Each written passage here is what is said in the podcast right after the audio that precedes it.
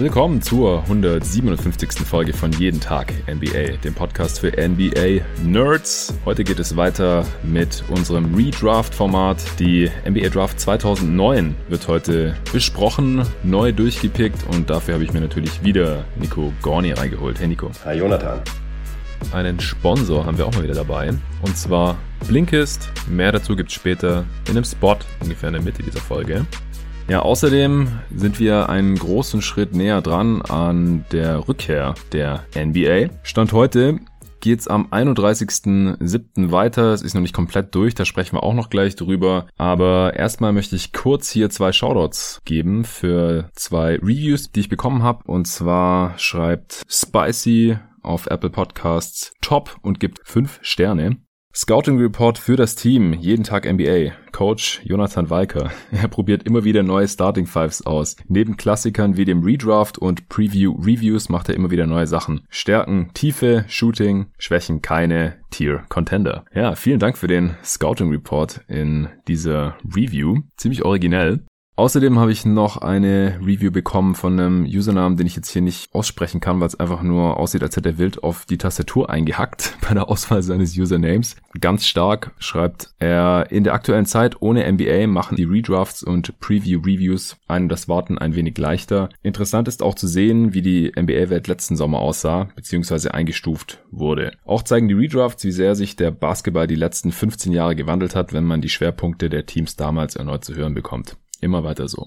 Ja, vielen Dank euch für die beiden Reviews. Wie gesagt, jeder, der mir eine Review schreibt auf Apple Podcasts, der bekommt hier einen Shoutout. Wie gesagt, da freue ich mich echt immer riesig drüber. Und es hilft eben auch, den Podcast äh, ein bisschen zu pushen, sodass auch andere NBA-Nerds den dann leichter finden. So, äh, Nico, Neuigkeiten, die es jetzt gab, die Tage. Die NBA-Besitzer, das sogenannte Board of Governors, hat mit der Liga einen groben Plan zusammengehämmert, dass es ab 31.07. weitergehen soll. 22 Teams werden nach Orlando eingeladen. Also diese Bubble-Idee, die ich auch über die letzten Monate hier bei Jeden Tag NBA immer wieder aufgebracht und diskutiert hatte. Im Disneyland werden die Teams untergebracht, spielen in drei verschiedenen Hallen dort, werden das Gelände also nicht verlassen müssen. Es gibt keine Heim- und Auswärtsspiele. Und dann werden erstmal noch die finalen Standings ausgespielt, die Playoff-Teams ausgespielt. Sind ja dann eigentlich nur noch die unteren Playoff-Plätze. Acht Regular-Season-Spiele wird es dazu noch geben. Das heißt, je nachdem, wie viele Regular Season Spiele diese 22 Teams bis zum 11.3. schon gemacht hatten, hat dann jedes Team so ungefähr 70 Spiele gemacht, plus minus.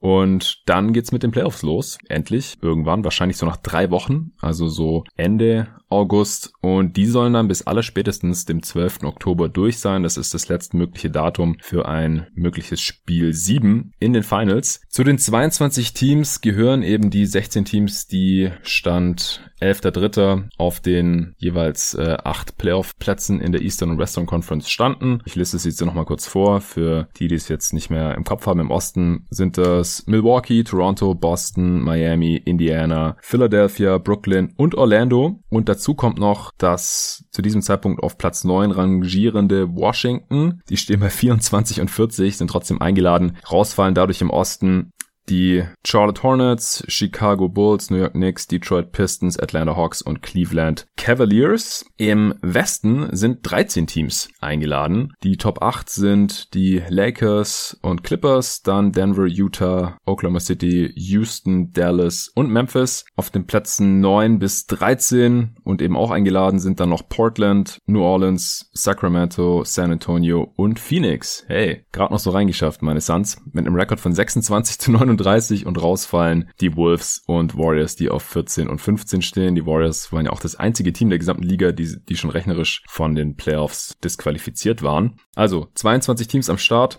Das ganze Ding ist noch nicht durch. Also die Spieler müssen noch zustimmen. Die Spielergewerkschaft, die haben natürlich auch ein Wörtchen mitzureden, denn die müssen da spielen. Das heißt, das war jetzt wirklich nur der allererste Schritt, dass die Liga die ja die 30 Teamsitzer vertritt, hier mal einen Konsens findet und überhaupt mal einen Plan aufstellt, damit man dann mit den Spielern verhandeln kann und damit man dann eben in die Umsetzung geht innerhalb der nächsten acht Wochen. Deswegen finde ich es auch teilweise ein bisschen überzogen, dass hier und da schon so getan wurde, ja, die NBA ist zurück und es passiert jetzt alles definitiv so. Man muss ja auch sehen, dass die Liga halt nach wie vor nicht in einem Vakuum existiert stattfindet und stattfinden kann. Das haben wir jetzt erst gesehen, sonst hätte die NBA ja nie aufgehört zu spielen. Die unterliegen natürlich auch den Gegebenheiten da vor Ort in den USA, sei es jetzt wegen des Coronavirus und der Pandemie und in den USA sind sie ja leider noch nicht ganz so weit wie hier in Deutschland, wie jetzt zum Beispiel schon sind. Die Kurve flacht zwar auch immer weiter ab und ich würde jetzt auch schon heute davon ausgehen, dass es so weitergeht, aber man weiß es natürlich nicht und ich bin auch kein Wissenschaftler. Und auf der anderen Seite herrschen jetzt gerade halt immer noch die sozialen Unruhen natürlich, mit, über die ich auch mit Arne ja in der letzten Ausgabe hier bei jeden Tag NBA gesprochen hatte und da weiß natürlich jetzt gerade auch niemand, wie sich das noch weiterentwickelt und wie sich das dann auch auf eine Liga und die Rückkehr einer Liga auswirken wird, wo der Großteil der Spieler natürlich auch äh, schwarz sind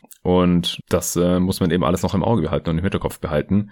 Und äh, heute, also wenn der Podcast dann rauskommt, ist es auch schon passiert, wahrscheinlich, dass die Spieler abgestimmt haben. 29.30 Teambesitzer haben zugestimmt. Letzte Nacht oder gestern Abend. Äh, das einzige Team, das dagegen gestimmt hat, war Portland. Ja, Nico, was hältst du denn jetzt von der ganzen Geschichte, so wie es hier im ersten Schritt beschlossen wurde? Ja, also ich bin da ein bisschen ambivalent eingestellt. Auf der einen Seite freue ich mich natürlich total, dass wir aller Voraussicht nach äh, NBA-Basketball noch zu sehen bekommen werden von der Saison 1920 und äh, freue mich da auch total drauf die Spieler nochmal zu sehen und tatsächlich dann auch noch einen Champion miterleben zu dürfen. Auf der anderen Seite ist es aber halt eben die aktuelle globale Situation, als auch die Situation eben in den USA ähm, mit der aktuellen Lage, die mich halt so ein bisschen skeptisch sein lässt. Einmal eben in, in Bezug auf, äh, wie sehr kann man das Ganze irgendwie auch moralisch und ethisch vertreten. Auf der anderen Seite eben auch ganz klar, was die Sicherheit beziehungsweise die Gesundheit der Spieler und alle anderen Leute, die involviert sind bei den NBA-Teams anbetrifft. Mhm. Deshalb finde ich jetzt die Lösungen, die sie gemacht haben, die haben sich jetzt ja auch noch nicht wirklich ähm, geäußert zu Thematiken wie, äh, was passiert denn konkret, wenn sich ein oder zwei Leute infizieren von dem Team? Wie geht's dann ja. weiter? Das werden die natürlich alles intensiv besprechen äh, hinter den Kulissen und auch ein entsprechendes Statement abgeben, bevor das Ganze losgeht. Aber da weiß man halt eben aktuell noch nichts. Und ja, in dem Zusammenhang kann ich das nicht so ganz einschätzen. Das Format an sich finde ich gut. Ich glaube, man hätte sich jetzt tatsächlich sparen können. Jetzt mal ähm, gehe ich direkt mal auf unsere beiden Teams ein, die Suns und die Spurs, äh, solche Teams da jetzt unbedingt noch mit reinzunehmen und noch ihre paar Regular Season Spiele ausspielen zu lassen, ist natürlich irgendwie verständlich, dass es halt noch um Standings geht. Aber ich glaube, das hätte man sich vielleicht auch sparen sollen und einfach direkt mit den Playoffs anfangen.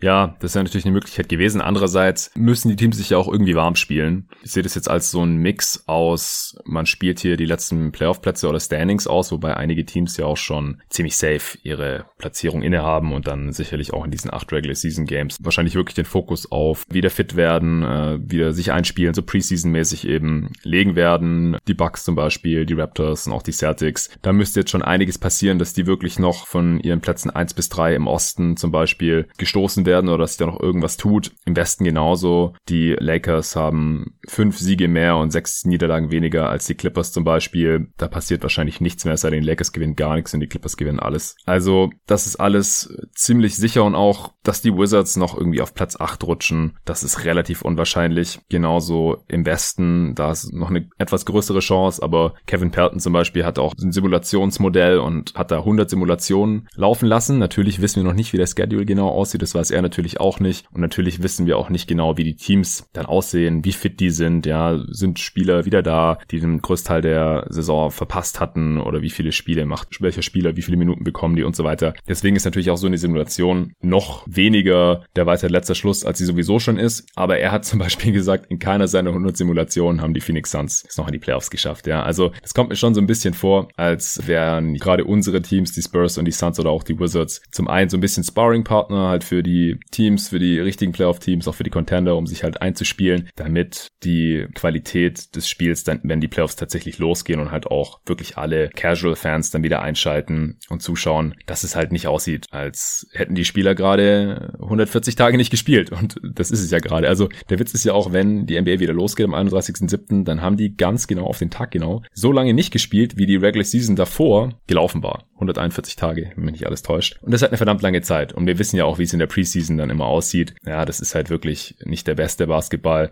Und ähm, die Teams brauchen einfach ein paar Spiele, um sich einzuspielen. Das heißt, es wird dann schon relativ spannend, wie das dann alles aussieht. Aber eine wirklich große Chance haben, haben die Teams, die jetzt nicht gerade auf dem Playoff-Platz sind, dann nicht mehr so wirklich. Äh, gerade auch die Pelicans, die wurden ja von vielen Modellen halt noch auf Platz 8 gesehen, weil die noch so einen restlichen Schedule hatten. Der wird jetzt natürlich nicht mehr so einfach sein, weil die ganzen schlechten Teams, die kommen ja gar nicht mehr in die Bubble. Ja, die acht schlechtesten Teams sind nicht dabei. Das heißt, die Pelicans können auch nicht mehr gegen die spielen und äh, deswegen wird deren Spielplan jetzt zum Beispiel sehr viel einfacher und der der Grizzlies ist im Liga-Vergleich nicht mehr so hart. Die hätten gegen viele Playoff-Teams ran müssen, aber das geht jetzt allen Teams so, dass sie halt vermehrt gegen gute Teams ran müssen. Deswegen ist der Nachteil da kleiner. Also das sind alles ganz interessante Dynamiken. Ich würde trotzdem mal noch ein bisschen abwarten, äh, bis das Ganze wirklich durch ist, bis man noch ein bisschen mehr weiß, bis der Schedule auch raus ist, bis ich da dann wirklich in die genauere Analyse und ein, ja, so eine Art Preview nochmal dann reingehe, wenn es äh, auf den August zugeht. Ähm, es wird auch so eine Art Play-in-Tournament geben. Ich würde es nicht wirklich Tournament geben, weil es halt im Zweifel nur ein, zwei Spiele sind. Wenn Platz neun oder wenn Teams bis auf vier Spiele Rückstand auf Platz acht herankommen, dann gibt's äh, so eine Art Play-in-Tournament, wo dann aber der achte nur ein Spiel gewinnen muss, dann hat er den achten Platz safe und der neunte müsste dann zwei Spiele gewinnen, um eben den achten Platz noch zu bekommen. Klingt jetzt ein bisschen komplizierter. Äh, das kann man dann wahrscheinlich auch, sobald es alles ein bisschen konkreter ist, noch an einem Beispiel noch ein bisschen genauer erläutern. Das gibt's jetzt normalerweise nicht, aber ansonsten sieht die Liga hier ja auch zum größten Teil von irgendwelchen Experimenten ab. Ich habe jetzt auch nichts mehr davon gehört, dass man irgendwie Homecourt Advantage rekreieren möchte, dann auch für die Playoffs oder so, weil es wird ja keine Heimspiele geben, es wird auch keine Fans geben. Deswegen fällt der Heimvorteil, den sich die Teams auf den Plätzen 1 bis 4 in der jeweiligen Conference jetzt hart erkämpft haben über die ersten 60 plus Spiele der Saison, der fällt einfach weg und da gab es eben auch einige Ideen, wie man das vielleicht irgendwie rekreieren kann. Bekommt ein Spieler einen Foul mehr oder äh, bekommt das Team, das theoretisch Heimvorteil hat, zu Beginn jedes Viertels, zweites, drittes, vierte Viertel, wo es kein Jumpball gibt, immer automatisch einfach den Ball oder irgend sowas. Sowas wird es jetzt nicht geben. Wie siehst du das, dass jetzt ähm, hier die NBA jetzt die Möglichkeit nicht genutzt hat oder irgendwie einfach davon abgesehen hat, hat, jetzt ein bisschen zu experimentieren, noch ein größeres Play-in-Tournament zu machen, irgendeine Group-Stage, den Playoff-Modus zu ändern, das Seeding zu ändern, 1 bis 16, ja, wenn man eh nicht irgendwie von Portland nach Miami fliegen muss im schlimmsten Fall oder dauernd zwischen Boston und LA rumfliegen muss, weil eh alle Teams an einem Ort sind. Was hältst du davon?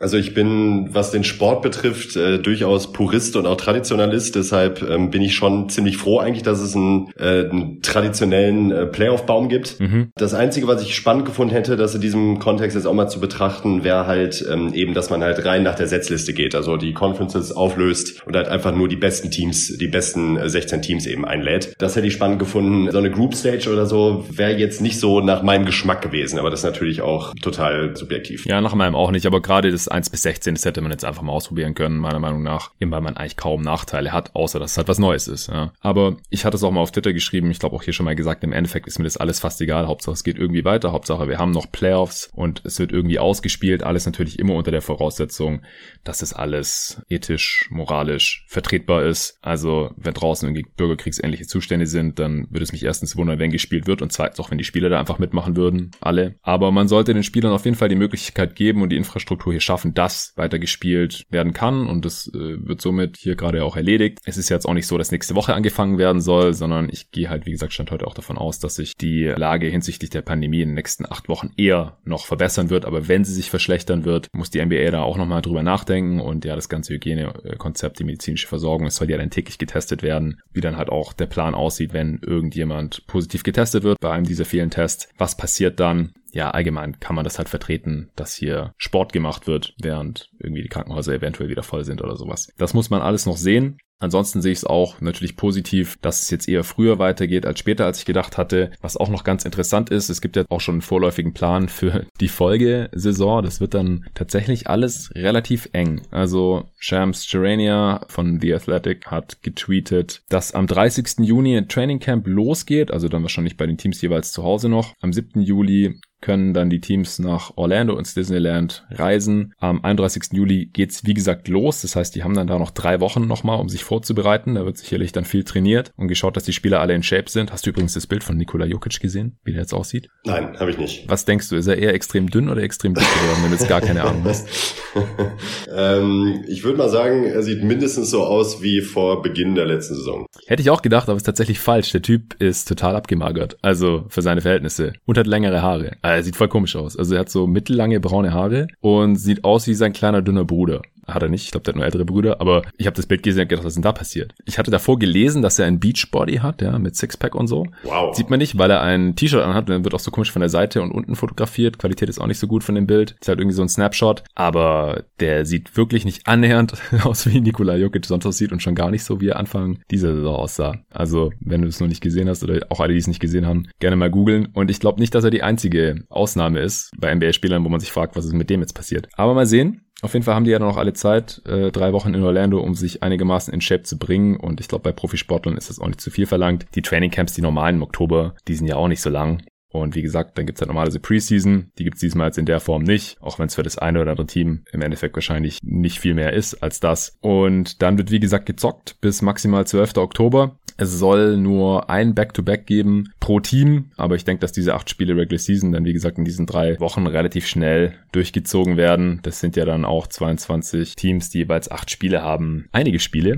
Und äh, da wird's dann jeden Tag auf jeden Fall was zu sehen geben. Dann fangen die Playoffs an, ganz normal. Best of Seven Formate, in den Playoffs natürlich auch keine Back-to-Backs. Und dann geht die Free Agency sechs Tage nach dem möglichen Ende der Finals, dem spätmöglichsten Ende los, und zwar am 18. Oktober. Und dann soll am 10. November schon das Training Camp für die folgende Saison losgehen. Also quasi vier Wochen nach dem Ende der Finals beginnt dann schon das Training Camp für die Saison 2020-21. Dann natürlich wieder für alle 30 Teams, weil dann eventuell am 1. Dezember schon die Opening Night für die folgende Saison ist. Also anderthalb Monate nach dem Ende der Saison geht schon die nächste Saison los. Das ist ziemlich sportlich. Dazwischen gibt's dann natürlich auch noch die Draft.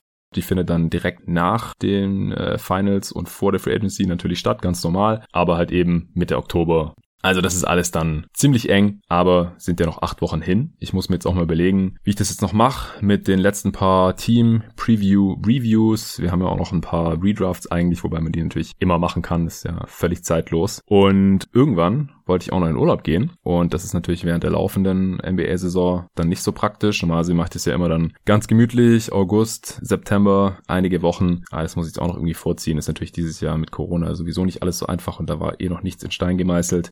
Sobald es da einen Plan gibt, werde ich das dann natürlich auch hierbei jeden Tag NBA verkünden. Aber ich denke mal, dass es dann im Juli hier wahrscheinlich eine Pause gibt. So, so viel dazu. Wenn du nichts mehr zur Rückkehr der NBA zu sagen hast, Nico, dann können wir von mir aus mit der Redraft 2009 anfangen. Auf geht's. Sehr schön. Ich habe natürlich mal wieder ein paar allgemeine Infos zu diesem Jahrgang. Es ist schon wieder ein ziemlich starker Jahrgang, oder? Findest du den besser als 2008, Nico? Ja, ich finde ihn besser. Also hier ist sowohl Tiefe dabei, aber eben auch absolutes elitäres Top-Level-Talent und ähm, in der Kombination schon verdammt stark. Und ich glaube auch ohne Recency-Bias würde ich sagen, es ist äh, ein stärkerer Jahrgang als der 2008er. Ja, ich denke auch. Also wir haben zwei absolute MVP Kandidaten oder halt die mehrmals auch den MVP gewonnen haben in Harden und Curry. Das ist stärker als die Spitze von 2008 mit Westbrook und Rose, die auch MVPs waren, aber halt einfach nicht auf dem Level von Harden und Curry auch All-Time gesehen werden können. Und danach haben wir noch ein paar All-Stars, nicht ganz so viele wie 2008 oder 2003. Insgesamt sechs Spieler, die mal All-Star geworden sind. Bei 2008 waren es sieben und 2003 waren es neun insgesamt, aber das ist schon relativ ähnlich. Und mit Black Griffin haben wir vor allem halt nochmal einen Spieler, der mal Dritter wurde beim MVP-Rennen. Also schon eine sehr, sehr, sehr sehr starke Spitze und dann halt auch wieder extrem tief, sehr viele starke Rollenspieler und deswegen würde ich auch sagen, wir versuchen heute wieder die gesamte erste Runde durchzudraften. 30 Picks. Bast gibt's ganz oben auch direkt ein paar mit Hashim Thabit und dann dem Minnesota Debakel, die dachten, es wäre eine gute Idee, nicht nur Ricky Rubio, sondern auch Johnny Flynn vor Steph Curry zu ziehen.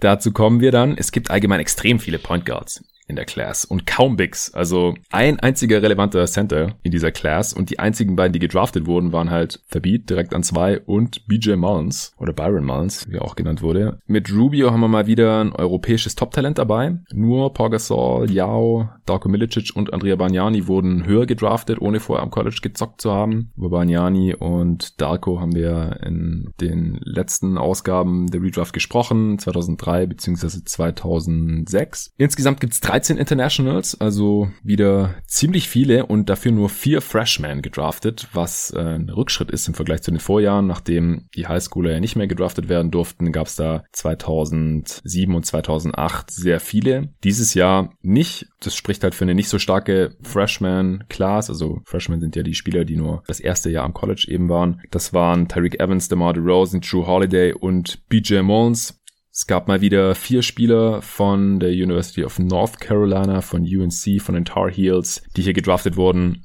Auch weil die mal wieder den Titel in der NCAA gewonnen hatten. Äh, Psycho T, Tyler Hansbrough, Tyler Lawson, Danny Green und Wayne Ellington. Woran kannst du dich denn noch so erinnern, hypemäßig vor der Draft 2009?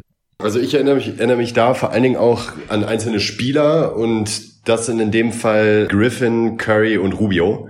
Mhm. Gerade bei Rubio, äh, der glaube ich auch, ich weiß nicht, ob es in diesem Jahr war oder ein Jahr davor, noch bei einem größeren internationalen Turnier mitgespielt hat und hat eben auch überall als das nächste große europäische Supertalent propagiert wurde. War ja auch ja. wahnsinnig jung, ohne Wenn und Aber extrem talentiert. Da kann ich mich an viele Berichte erinnern, äh, was ihn betraf. Meldet er sich jetzt überhaupt an zu Draft? Ist er in diesem Jahrgang? Macht er ein Jahr später? Geht er zurück nach Spanien? War da irgendwie alles mehr oder weniger im Gespräch? Dann erinnere ich mich an so ein paar Scoring-Outbursts von äh, Curry, die ich äh, wo ich mal Videos so angeguckt habe, wo ich dachte, ja, verdammt krass, was der Typ macht, ja. aber wirkt halt eben wie ein kleiner, hagerer Werfer, wo ich jetzt gar nicht zwingend direkt gedacht hätte, dass er irgendwann mal auch nur ansatzweise die Karriere hinlegt, die er jetzt hingelegt hat. Und äh, Griffin war halt einfach ein, das ultimative Athletikmonster. Da kann ich mich auch an ein paar Ausschnitte erinnern, wo mir einfach die Kinnlade runtergeklappt ist, wo ich dachte, mhm. äh, meine Fresse, was ist das für ein Typ?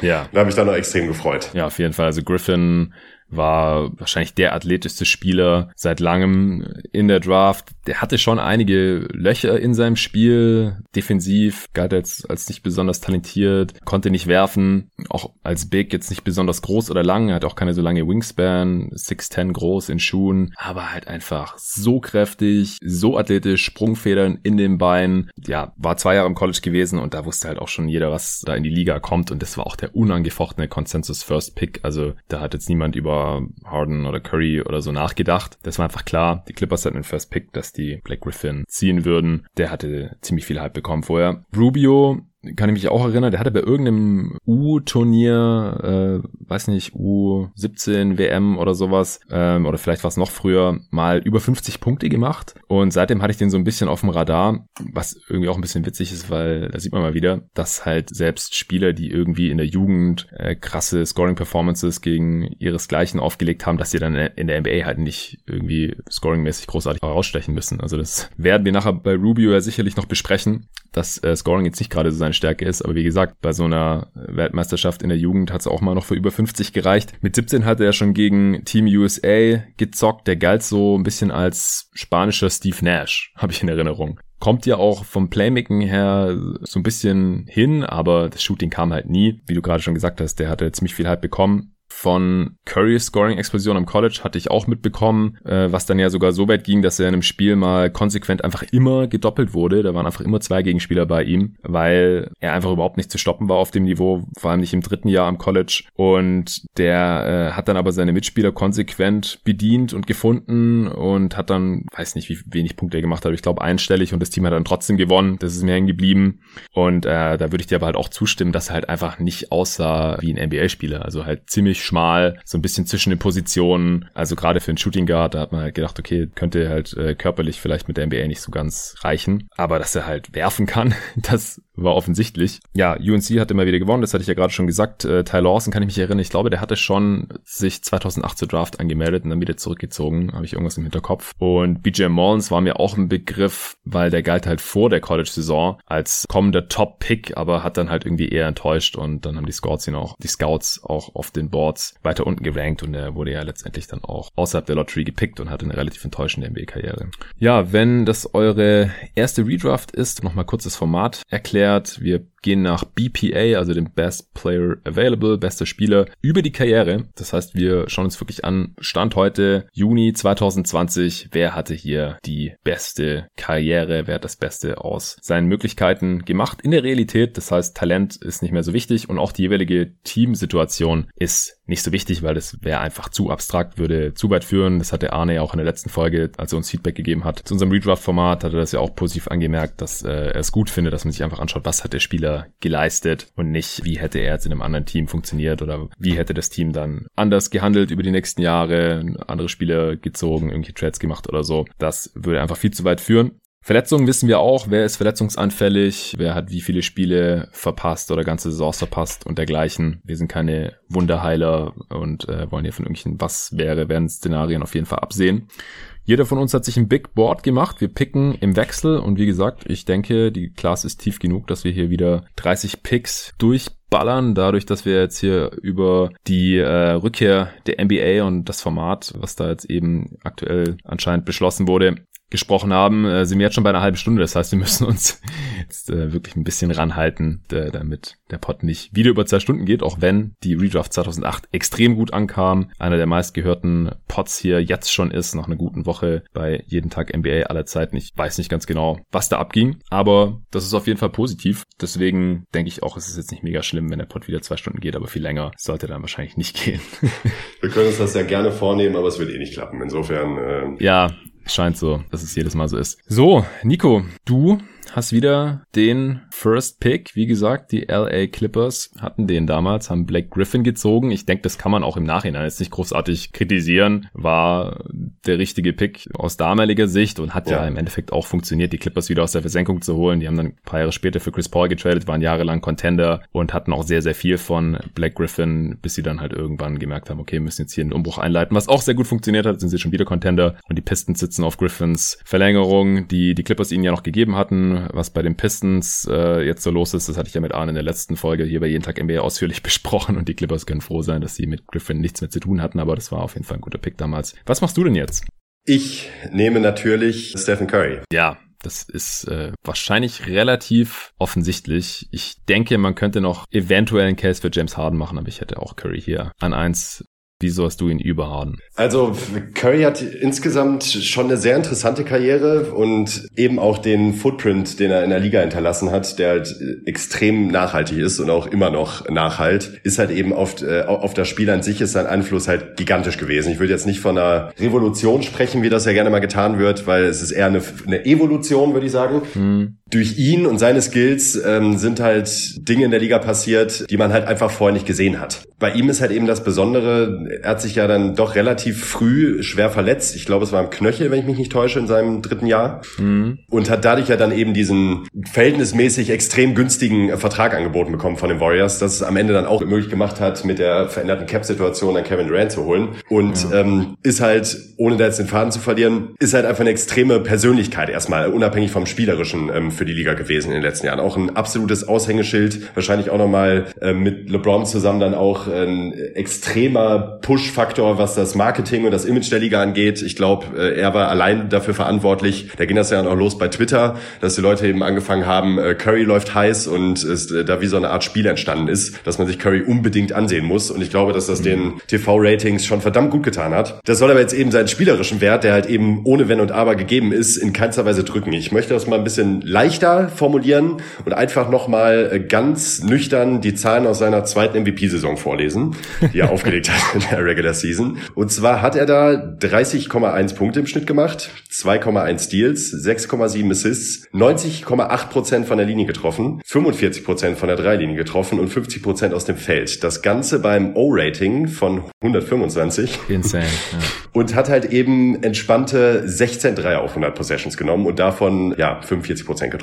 Man könnte wahrscheinlich nach wie vor immer noch argumentieren, dass das die beste Offensivsaison ist, die jemals irgendein Spieler aufs Feld gebracht hat, wenn man einfach nur den Impact nimmt und eben das Volumen noch mit in Betracht zieht. Bei ihm ist das Ding, warum ich ihn jetzt auch dann doch relativ klar vor Harden gesehen habe, er ist Offball, hat eben auch so eine unfassbare Gefahr auf dem Spielfeld. Ja. Er hat halt komplette Defensivschemes dazu gezwungen, sich nur auf ihn einzustellen, was eben dazu geführt hat, dass es teilweise Fastbreak-Situationen äh, gegeben hat für die Warriors, wo halt eben easy 1 gegen 0 Korbleger zugelassen wurden, nur um Curry eben am Dreier zu hindern. Dass das dann später teilweise auch Kevin Durant war, hat es natürlich nicht leichter gemacht für die, ähm, für die Gegner. Aber das habe ich in der Form halt vorher noch nie gesehen im Basketball. Also dass man ihn wirklich ab der Mittellinie eng verteidigt im Fastbreak und dafür sorgt, dass er eben nicht abdrücken kann. Ja. Als Off-Ball-Screener in jeglicher Hinsicht einfach nur brandgefährlich. Die Gravity, die er ausstrahlt, tut wahrscheinlich nach wie vor kein anderer Spieler in der Liga. Und ich denke, das werden wir auch in der Form wahrscheinlich allzu bald nicht mehr sehen. Ja. Wenn du wissbegieriger bist, als du Zeit hast, um Bücher zu lesen, dann habe ich die perfekte App für dich. Blinkist. Blinkist bringt die Kernaussagen von über 3000 Sachbüchern auf dein Smartphone in den sogenannten Blinks. So kannst du dir das Wichtigste aus jedem Buch in nur circa 15 Minuten anhören oder durchlesen. Neueste Ratgeber, zeitlose Klassiker oder viel diskutierte Bestseller aus mehr als 25 Kategorien, wie zum Beispiel Produktivität, Psychologie, Wissenschaft und persönliche Entwicklung stehen da zur Auswahl. Es gibt Blinks auf Deutsch und Englisch. Also falls das was für dich sein könnte, dann bekommst du auf blinkist.de slash jeden Tag NBA jetzt 25% Rabatt auf das Jahresabo Blinkist Premium. Du kannst es ja vom Podcast, kann man einfach nebenbei hören, wenn man zum Beispiel mal eine Stunde unterwegs ist oder Sport macht, hat man sich mit Blinkist dann das Wissen aus ganzen vier Büchern reingezogen. Außerdem gibt's Leselisten, wie diese Woche jetzt ganz aktuell, schwarze Erfahrungen. Geht uns alle an. Hintergründe und Stimmen aus der schwarzen Community mit den Kernaussagen aus Büchern wie Exit Racism von Tupoka Ogette oder Deutschland Schwarz-Weiß von Noah Sau. Jeden Monat kommen circa 40 15-minütige Blinks dazu und ganz neu jetzt, für alle, die nach dem Blinks tiefer ins Thema einsteigen wollen, gibt es jetzt auch Hörbücher in voller Länge bei Blinkist. Im Moment gibt's noch die Aktion exklusiv für jeden Tag NBA-Hörer wie dich auf blinkist.de slash jeden Tag NBA erhältst du 25% Rabatt auf das Jahresabo Blinkist Premium und du kannst vorher natürlich alles ausgiebig sieben Tage lang kostenlos testen. Also nochmal blinkist.de slash jeden Tag NBA und den Link findet ihr wie immer auch in den Show Notes. Und jetzt geht's weiter mit der Redraft. Hast du alles äh, sehr gut dargelegt. Ich habe da nur noch wenige Ergänzungen, beziehungsweise auch einfach nochmal seine individuellen Auszeichnungen oder was auch als Team erreicht wurde, natürlich dreimal Champ. Ja. Ähm, das ist natürlich auch was, was er Harden voraus hat, auch wenn er in einem besseren Ökosystem gespielt hat, Basketball-Ökosystem äh, jetzt war als äh, Harden, äh, bessere Franchise, wo natürlich jahrelang auch jetzt Luxury Tax gezahlt wurde, während das in Houston natürlich nicht der Fall ist. Er war Teil von einem super Team. Das sind alles Sachen, die er auch mit ermöglicht hat, natürlich. Äh, auch wegen dieses Vertrages. Also man kann natürlich auch argumentieren, dass dieser Vertrag über, ich glaube, ungefähr 40 Millionen und vier Jahre, also 10 Millionen pro Jahr im Anschluss an seinen Rookie-Deal damals ein Glücksfall war. Ja, er hat natürlich dadurch erst weniger verdient, als er nachher wert war, denn den Vertrag hat er immer noch gehabt, als er dann auch MVP war. Übrigens der erste einstimmig gewählte MVP aller Zeiten auch. Das hat ja dann erst möglich gemacht, dass man dann in der Free Agency Spieler wie Iguodala holen konnte und dann 2016 durch den Cap Spike dann halt auch nochmal Kevin Durant, weil wenn Steph Curry da schon seinen Max-Deal gehabt hätte, dann wäre das so nicht möglich gewesen. Und dadurch hat er einfach einen sehr viel größeren Teamerfolg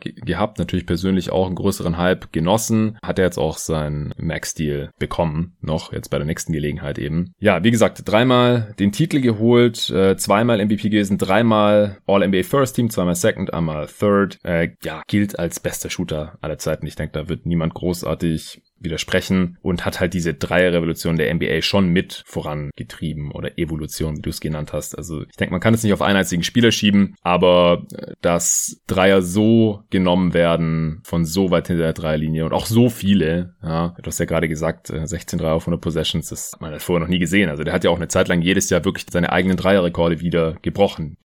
Und er ist auch ein sehr pflegeleichter Superstar einfach. Also da ist kein Ego erkennbar im negativen Sinne und halt ja im Gegensatz zu James Harden auch vor allem Off-Ball mit vielleicht dem größten Einfluss der Liga oder Liga-Geschichte. Also da, da baut ja das gesamte offensive System der Warriors eigentlich drauf auf, dass Steph Curry immer so verteidigt wird und äh, wenn da irgendwelche Off-Ball-Screens gerannt wird, wie dann da die Gegner reagieren und halt zwei Defender auf Curry gehen oder dass der nicht einen halbwegs freien Dreier an der Dreilinie hat und dass dann halt, was ich, Draymond Green äh, im Short Roll da dann äh, mit einem Mitspieler zusammen zwei gegen eins irgendwas machen kann. Ja, und dann auf der anderen Seite steht dann noch Clay Thompson und eine Zeit lang noch Kevin Durant. Es war einfach nicht zu verteidigen und Steph Curry war da der Eckpfeiler und es hat sich ja dann sogar auch in den On-Off-Zahlen zum Beispiel wieder gespiegelt, dass das Team halt mit Steph Curry auf dem Platz immer extrem rasiert hat. Und mit den anderen Warriors-Spielern war das auch so, aber es halt nicht ganz so extrem. Also das auch nochmal im Vergleich mit Harden. Und ich habe da wirklich versucht, auch vorhin den Case für Harden irgendwie zu machen. Er hat auch ein paar Punkte irgendwie auf seiner Seite, zu denen komme ich dann gleich noch. Aber die Teams mit Steph Curry sind halt einfach immer so dominant. Das ist gar kein Vergleich zu James Harden. Äh, das, das, das hat man einfach selten gesehen. Und vor allem äh, sprechen wir ja nachher auch noch über andere Spieler in dieser Draft, wo man sich dann auch noch überlegen kann, wieso sind die Teams, wenn dieser Spieler drauf ist, jetzt nicht so dominant oder vielleicht sogar schlechter, als wenn der Spieler nicht auf dem Feld ist. Boost. Und bei Curry ist es halt das Positivbeispiel, äh, wenn es eins gibt äh, überhaupt. Äh, ich habe es gerade hier nochmal vor mir. Über die Karriere ist sein On-Off-Wert plus 12 und äh, in seinen besten Jahren halt so um die plus 20. Also Wahnsinn, Team Wahnsinn. 20 Punkte besser als wenn er nicht drauf ist, das ist unglaublich. In jedem Jahr seiner Karriere ist das Team auch besser mit ihm auf dem Feld als ohne ihn und halt wie gesagt auch im Vergleich mit seinen Mitspielern bei den Warriors. Dann kann man, man kann ja immer sagen, ja, man, ich, ich sag's immer wieder, auch wenn ich hier diese Zahlen ganz gerne mal äh, hier und da irgendwie einwerfe, es ist nicht das Totschlagargument, es ist nicht der Weisheit letzter Schluss, beim besten Willen nicht, aber es ist halt schon auffällig, wenn ein Spieler selbst bei so einem dominanten Team wie den Warriors und es gibt nicht wenige, die sagen, die Warriors sind das beste Team aller Zeiten, ja. dann halt da nochmal positiv hervorsteht. Ja, ich würde da noch äh, anfügen, um nochmal eine Lanze für LeBron zu brechen. Du hast eben kurz angesprochen mit dem äh, Unanimous MVP. Mhm. Wäre LeBron auch geworden 2013, wenn nicht irgendein hirnrissiger Reporter aus New York für Carmelo Anthony gestimmt hätte. Aber äh, das nur, dass ich glaube, Shaq hatte auch einmal bis auf eine Stimme, mhm. weil hat er glaube ich auch bekommen. Ja. Was man Curry halt immer so ein bisschen anlassen könnte, wenn man eben versucht, irgendwas Negatives zu finden, sind wahrscheinlich die ausgebliebenen Finals MVPs, yep. was halt auch dann eben damit zusammenhängt, einmal was du schon angesprochen hattest, dass er eben auch ein sehr selbstloser und pflegeleichter Superstar ist und sich auch entsprechend zurücknimmt, um eben dem Team maximalen Erfolg zu bescheren, was man ihm natürlich in keinster Weise negativ anlassen sollte. Gleichzeitig aber eben auch immer mal so Verletzungsprobleme hatte oder zumindest angebliche Verletzungen hatte in den Finals, wo man bis heute immer noch nicht so ganz weiß, was war da jetzt wirklich dran, war jetzt fit, war mhm. nicht fit und halt eben auch nie diese überwältigende Superserie äh, in den Finals abgeliefert hat. Also in dem Jahr, wo Iguodala dann äh, den Finals MVP bekommen hat, haben wir glaube ich auch in irgendeiner Redraft schon mal drüber gesprochen, hätte man ihn auch Curry geben sollen eigentlich in dem Jahr, aber ähm, ja. es bleibt halt so diese absolute Ultra Hall of Famer Final Serie aus bei ihm. Und das ist halt so der kleine Marke, den man bei ihm vielleicht finden könnte. Genau, aber das sind dann eher All-Time-Diskussionen, ja, ja, ja. weil äh, Harden war zwar schon mal in den Finals, damals aber noch als Sixth Man bei den Thunder und jetzt nicht die klar beste offensive Option, beziehungsweise als Curry halt KD im Team hatte, kann man halt auch wieder drüber sprechen, ja, welcher Spieler jetzt on-ball wirklich die beste erste Option ist, weil bei Curry, er musste in seiner Karriere selten so spielen wie jetzt ein Harden oder wie ein LeBron, ja, dass wirklich jeder Angriff über diesen Spieler läuft. Klar, man kann ihn halt auch anders benutzen, man kann ihn auch Aufbau benutzen und er hatte auch oft andere Spieler neben sich, die dann halt einen Großteil des Ballhandlings übernommen haben. Aber wenn man halt mal, wenn er das dann halt mal musste, jetzt gerade halt auch in den letzten Finals, nachdem KD und Clay verletzt waren und dann halt wirklich immer zwei, drei Defender auf ihm drauf waren, dann sah halt jetzt auch nicht so gut und so souverän aus, wie das halt äh, ein Harden oder gar LeBron aussahen teilweise. Also das sind halt so ein bisschen What-If-Geschichten. Ich will es nicht vollkommen absprechen, aber er ist das System der Warriors immer gewesen zu einem Großteil, aber er hat auch sehr stark profitiert von dem System der Warriors und halt, wie gesagt, auch von der Franchise der Warriors. Also diese Light Years Ahead Sache in Golden State, also noch Clay gedraftet, Draymond Green gedraftet, Monte Ellis dann getradet, Iguodala gesigned, Bogut geholt, Steve Kerr und dann später noch Kevin Durant. Das hat er zwar mit ermöglicht, wie gesagt, aber das ist halt auch ziemlich viel Glück und wenn wir jetzt gerade wieder den Bogen schlagen, wenn die Clippers ihn gedraftet hätten, kann man sich halt auch ein bisschen fragen, wäre die Karriere genauso verlaufen. Ja, auf jeden Fall. Also die Organisation hat da ähnlich dann wie wahrscheinlich auch bei einem Duncan in San Antonio, weiß man eben auch nicht, wie der ausgesehen hätte, wenn er in Minnesota anstelle mhm. von KG gelandet wäre. Also äh, ja, genau.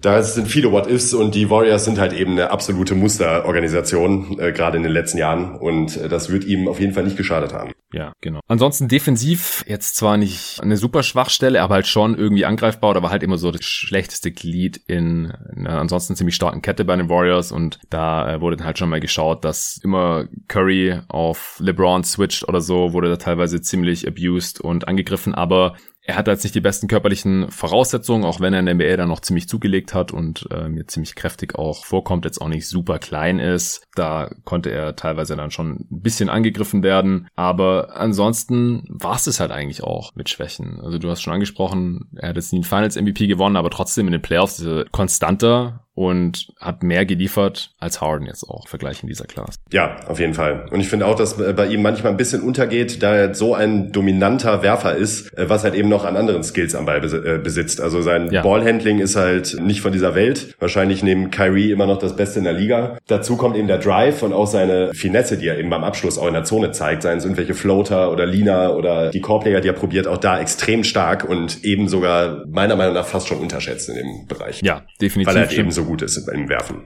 Ja, das hatte ich ja auch noch notiert. Fand ich auch witzig. Ich habe Arne war ja die Tage hier und wir haben dann später äh, was gegessen und dann habe ich gedacht, ach komm, ich kann ja mal irgendwie die NBA Draft 2009 schon mal reinmachen, so zur Einstimmung. Er hatte auch Bock drauf. Auf YouTube gibt's leider nicht die gesamte erste Runde oder die gesamte Lottery, aber die ersten sieben Picks oder so. Curry äh, kam dann halt auch noch und dann war halt äh, so die Rechtfertigung, warum er jetzt erst gepickt wird. Ja, Decision Making oder auch Playmaking äh, wurde halt irgendwie noch angekreidet und also er, ist jetzt kein absoluter All-Time Playmaker, aber ist halt schon ein ziemlich starker Playmaker. Und Passer hat auch in äh, seiner besten Saison da 8,5 Assists aufgelegt, über die Karriere 6,5 und wie gesagt, es liegt aus meiner Sicht eher daran, dass er halt auch äh, als Shooter und Offball die Qualitäten hat, dass er jetzt nicht ständig mit dem Ball jedes Play kreiert. Und ja, er ist ein sehr starker Finisher am Korb und, und in der Zone, obwohl er halt jetzt kein Überathlet ist hat über die Karriere 65 Prozent aus 0 bis 3 Feet Entfernung. Das ist schon sehr, sehr stark. Und das halt, obwohl er überhaupt kein Highflyer ist oder irgendwas in der Art. Er hat in den letzten drei Jahren zwei Dunks. Das war einfach nie seine Stärke. Äh, da hat er einfach nicht, ist er nicht so gesegnet. Aber er holt wirklich das absolute Maximum aus seinen körperlichen Voraussetzungen raus.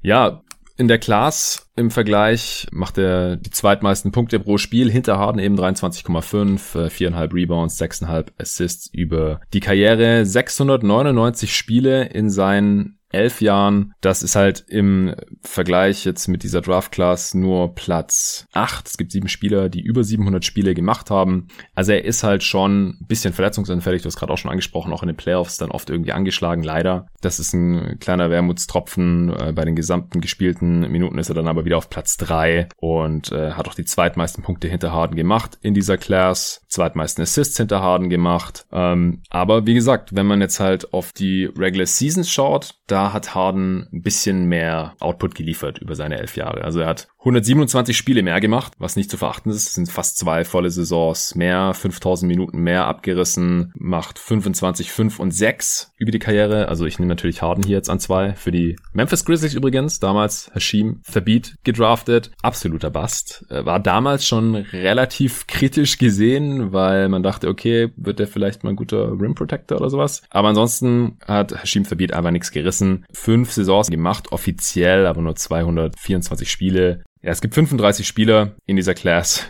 die mehr Spiele gemacht haben. 2400 Minuten nicht mal im Schnitt. Zwei Punkte und drei Rebounds. Hey. Und für so einen Spieler haben die Grizzlies damals eben Spieler wie Harden, der direkt an drei wegging, Curry und noch einen Haufen andere liegen lassen. Im Nachhinein völlig unverständlich. John Hollinger hat in der Redraft mit Chad Ford irgendwie erwähnt, dass der für die Grizzlies gearbeitet hat. Damals noch nicht, aber später dann. Ich denke, da hat er schon ein bisschen Insight dann erwähnt, dass Hashim Thabit wohl nicht der motivierteste Basketballspieler war, dass er gar nicht so Bock hatte auf die NBA. Und das ist ja leider oft so bei so großen Spielern. Also wenn man so groß ist, also Verbeat ist 7'3, 260 Pounds, also 2,21 Meter, 120 Kilo. Das ist einfach ein Körper, der wie für die NBA gemacht ist. Er ist quasi dafür geboren, kommt aus Tansania, war auch der erste Spieler aus Tansania und ich glaube bisher der einzige, der in die NBA gekommen ist, ging in Yukon in den USA, also ans College. Aber der hat er im College jetzt auch nicht irgendwie so viel gezeigt, dass man man sagen konnte, okay, da hat sie irgendwie den zweiten Pick auf jeden Fall gerechtfertigt. Also war drei Jahre in Yukon und hat da im Schnitt 10 und 9 aufgelegt. Worauf ich hinaus will, ist, weil bei vielen großen Spielern ist es halt so, die sind wie geboren für die NBA und man muss aber halt trotzdem noch mega Bock haben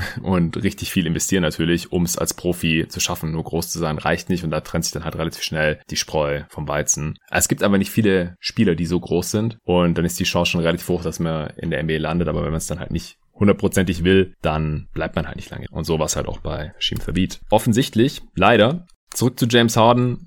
Natürlich Riesenunterschied für Memphis damals. Wenn sie ihn bekommen, er war der erste offizielle Pick von OKC damals an drei. Äh, davor die Jahre war das ja immer noch Seattle. Sie sind dann in der Vorsaison ja aber noch im selben Sommer, nachdem sie Westbrook gepickt hatten, nach Oklahoma City umgezogen. Ist ja auch MVP gewesen, Scoring Champ, fünfmal All-NBA, First Team, einmal Third Team. Äh, galt damals als nicht so athletisch, aber ich denke, das liegt ja daran, dass jetzt nicht der Highflyer im herkömmlichen Sinn ist, aber er hat halt elitäre Start-Stopp-Fähigkeiten, ist sehr, sehr kräftig, hat auch ziemlich lange Arme, ist offiziell nur 6'5 groß, aber ich glaube seine Wingspan ist so an die 7 Feet. Ist der beste ISO-Scorer der Liga wahrscheinlich, vielleicht ein noch besserer Pull-Up-Shooter als Curry, weiß nicht. Ähm, zieht Fouls ohne Ende, ist also person personifizierter Maury Ball, weil er halt nur die effizienten Abschlüsse sucht, die mathematisch effizienten Abschlüsse sucht, also in der Zone entweder abschließen oder Foul ziehen und dann von der Freiwurflinie hochprozentig versenken oder halt Dreier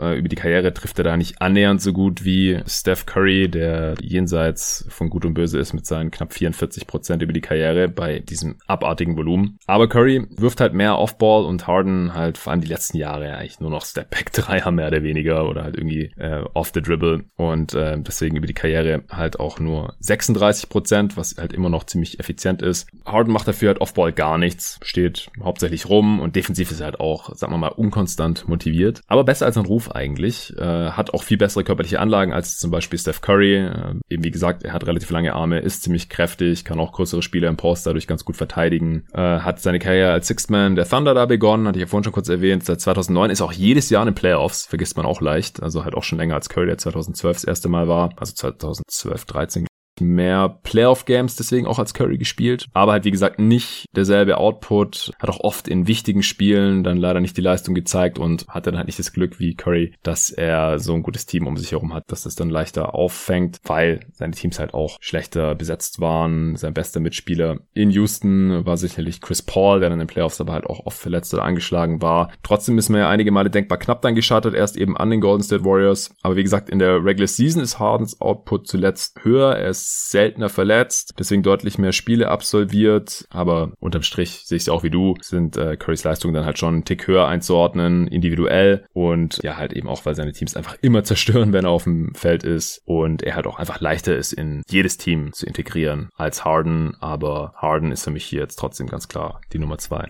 Ja, auf jeden Fall ganz klar Nummer zwei. Bei ihm ist halt eben auch das einzige Ding, was du eben so angeschnitten hattest. Ben Taylor hat das immer ganz schön aufgezeichnet. Es gibt halt sehr, sehr wenig Spieler auf einem hohen Niveau, die halt ihre Leistungen im Ansatz konservieren können, wenn es in die Playoffs geht. Und da zählt Harden halt auf jeden Fall zu denen, der jetzt nicht wahnsinnig einbricht, also deutlich, deutlich schlechter wird, aber eben schon merklich schlechter wird.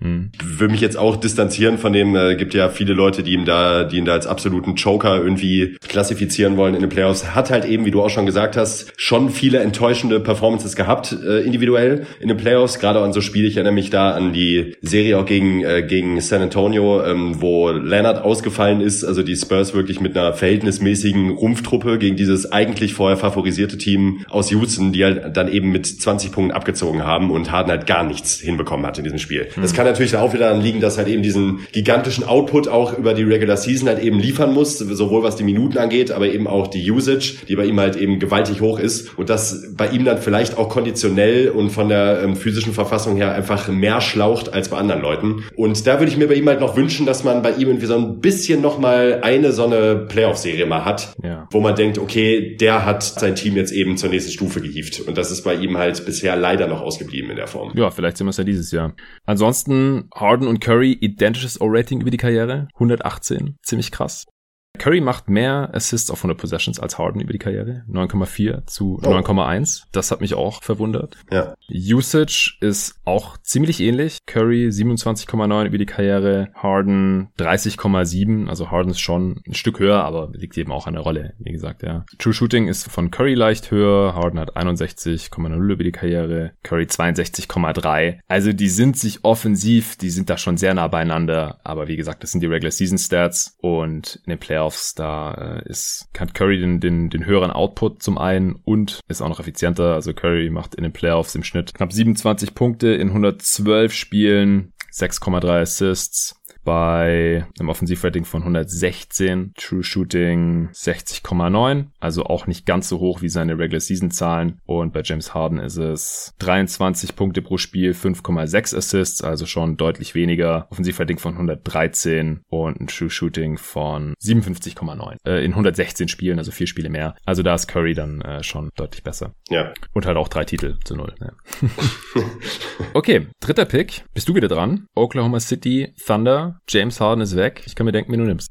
Ja, war ziemlich einfach. Also die ersten drei kamen wirklich wie aus der Pistole geschossen. Dementsprechend ist jetzt natürlich auch Black Griffin. Ja. Bei äh, Griffin ist natürlich sowieso der Einstieg in die Karriere erstmal das Ding mit seiner Verletzung, weil er seine Rookie-Saison halt eben um Jahr verzögert wurde. Musste man dann leider warten. Und das hat mich auch ziemlich verärgert. Das weiß ich noch damals, weil ich äh, mir halt extrem viel von ihm erhofft habe und einfach unfassbar Bock hatte, ihn spielen zu sehen. Aber er hat einen dann ja zum Glück belohnt, als er dann tatsächlich in die Liga gekommen ist und hat mehr oder weniger eigentlich die Erwartungen alle erfüllt. Bei ihm ist, glaube ich, der größte Makel tatsächlich äh, seine Langlebigkeit. Ähm, er hat halt immer wieder gerade leider, erinnere mich da teilweise auch so ein bisschen an Chris Paul, leider dann eben auch im selben Team, auch noch zu den hm. Zeiten, hat immer mit Verletzungen zu kämpfen gehabt. Vor allen Dingen oft, wenn es in Richtung Playoffs ging. Das fand ich bei ihm halt total schade, weil er halt wirklich Jahre dabei hatte. Also beispielsweise die Saison 13, 14, da war er tatsächlich ernsthaft im Rennen um den MVP, also zumindest im engeren Kreis, sagt man, und das meiner Meinung nach auch gerechtfertigt, denn er hat halt wirklich heftige Zahlen aufgelegt. Wann meintest du jetzt, sorry? Äh, 13, 14? Ja, genau. Da wurde Dritter im MVP-Rennen hinter Durant ja. und LeBron.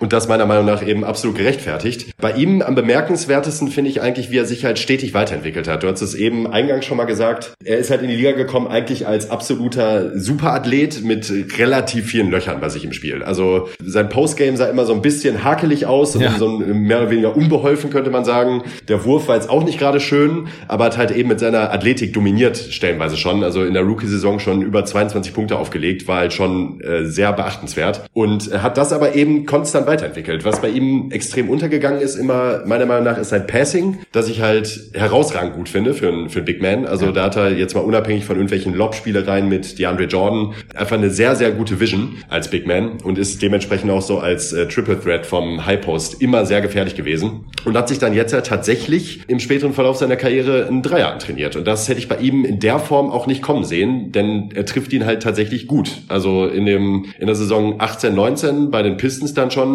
waren es halt immerhin äh, 36 Prozent bei sieben Versuchen pro Spiel und das finde ich absolut beachtlich und da hat er halt nie aufgehört, sich zu entwickeln und das muss man ihm meiner Meinung nach hoch anrechnen. Ja, also Blake Griffin, der hat ja eigentlich, also der hat so ganz langsam versucht, ein paar Dreier zu nehmen und dann in einer Saison hat er auf einmal acht Dreier auf 100 Possessions genommen. Das war seine letzte Saison bei den Clippers. Ja, 2016, 17, da hatte er noch nur 2,73 auf 100 Possessions genommen, nicht mal 34 Prozent getroffen und 2017, 18, also das war die Saison, in der er zu den Pistons getradet wurde tatsächlich schon. Da hat er noch 58 Spiele insgesamt gemacht, 33 davon für die Clippers und da hat er schon 8 Dreier pro 100 Possessions genommen. Bei den Pistons hat er das dann beibehalten und so knapp 35 Prozent davon getroffen. Und das ist einfach krass für jemanden, der am Anfang ja. als absoluter Non-Shooter in die Liga kam. Die ersten Jahre ja auch so, ja, 64, 52, 66 Prozent von der Freiwurflinie getroffen hat. Also da konnte man einfach nicht besonders viel Hoffnung haben. Sein Wurf sah auch echt nicht gut aus. Und er hat sein Skillset da ja am Ende komplett umgedreht vom athletischen Finisher in der Zone, äh, der überhaupt keinen Wurf hat eigentlich, zu jemandem, der ganz viele Dreier nimmt. Also jetzt ja auch in den letzten zwei Jahren 10 und 11 Dreier auf 100 Possessions. Also jetzt, es waren nur 18 Spiele in der letzten Saison jetzt. Äh, wie gesagt, in der letzten Folge ausführlich über die Saison der Pistons gesprochen. Hat auch nicht gut getroffen, aber allein, dass er halt 10 Dreier nimmt und 36 Prozent davon trifft in der Vorsaison jetzt, das ist einfach eine unglaubliche Entwicklung. Passen konnte er schon immer, aber hat er dann auch immer mehr gemacht und er hat es auch zuletzt bei den Pistons dann auch wirklich die Rollen im Pick and Roll getauscht. Also früher war er der Pick and Roll Finisher, hat auch ganz, ganz krasse Dunks gezogen über Moskow und über Kendrick Perkins. Das war auch bei beiden Malen, wenn ich mich nicht täusche, aus dem Pick and Roll heraus. Und jetzt die letzten Jahre war er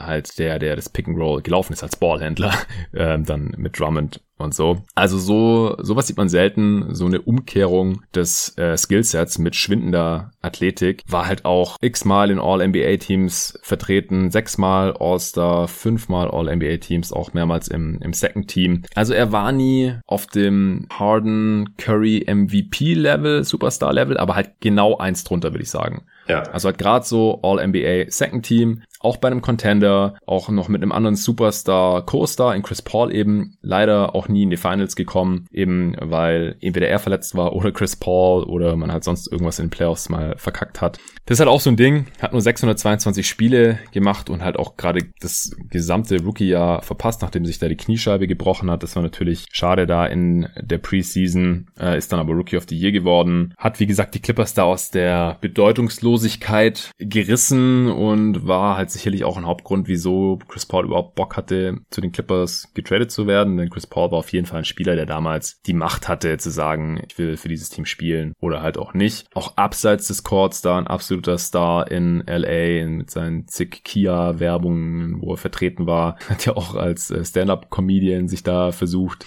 Dunk-Contest gewonnen. Also der hat wirklich ein ganz anderes neues Licht auf die Clippers, die davor halt einfach die Lachnummer der Liga waren jahrelang, geworfen. Und wie gesagt, sicherlich keinen kleinen Anteil daran, dass die Clippers jetzt gerade auch ein absoluter Contender sind. Sie sind durch ihn wieder ein großer Name geworden oder zum ersten Mal ein großer Name geworden eigentlich neben den Lakers da in LA, natürlich ohne die Historie und haben halt auch Assets da noch bekommen, als er getradet wurde, denn die Pistons haben halt ihn sich auch reingeholt, weil sie Leute in die Halle bekommen wollten und es war denen dann halt auch noch ein paar Assets wert. Du hast ja schon ein bisschen drüber gesprochen, dass er nicht das sauberste Postgame hatte, auch defensiv ja, sieht man selten Spieler, der so athletisch ist und so wenig positiven Impact hat, aber das liegt halt auch daran, dass er nicht besonders groß ist. 6'10 in Schuhen, kurze Arme, seine Wingspan ist, wenn überhaupt nur geringfügig größer als äh, seine Körperlänge, was bei NBA-Spielern relativ selten ist. Und dann war er dazu halt auch noch nicht immer konzentriert oder besonders motiviert am defensiven Ende. Aber jetzt auch kein Loch. Also der hat jetzt auch nicht die Defense irgendwie komplett in den Abgrund gerissen oder sowas. Der konnte schon Teil guter defensiver Teams sein. Ich würde sagen, somit Vince Carter der beste Ingame-Dunker aller Zeiten und halt damit auch der beste Ingame-Dunker, ja. dessen gesamte Karriere ich mitbekommen habe. Also Blake Griffin, die ersten vier Saisons oder so, das war Must-See. Also da habe ich auch richtig viel live geschaut, weil einfach klar war, früher oder später holt er irgendjemand aufs Poster und das ist dann richtig krass. Also ich weiß auch noch, ich hätte mich so drüber auf. Das war äh, der Dank über Perkins. Ich habe das Spiel live geschaut damals. Ich habe auf dem Laptop geschaut, auf meinem Bett. Ich bin irgendwann müde geworden, habe gemerkt, ich muss mich hinsetzen. Im Liegen penne ich jetzt bald ein. Dann bin ich kurz irgendwie aufgestanden und in dem Moment hat er diesen Dank rausgehauen und ich habe den verpasst.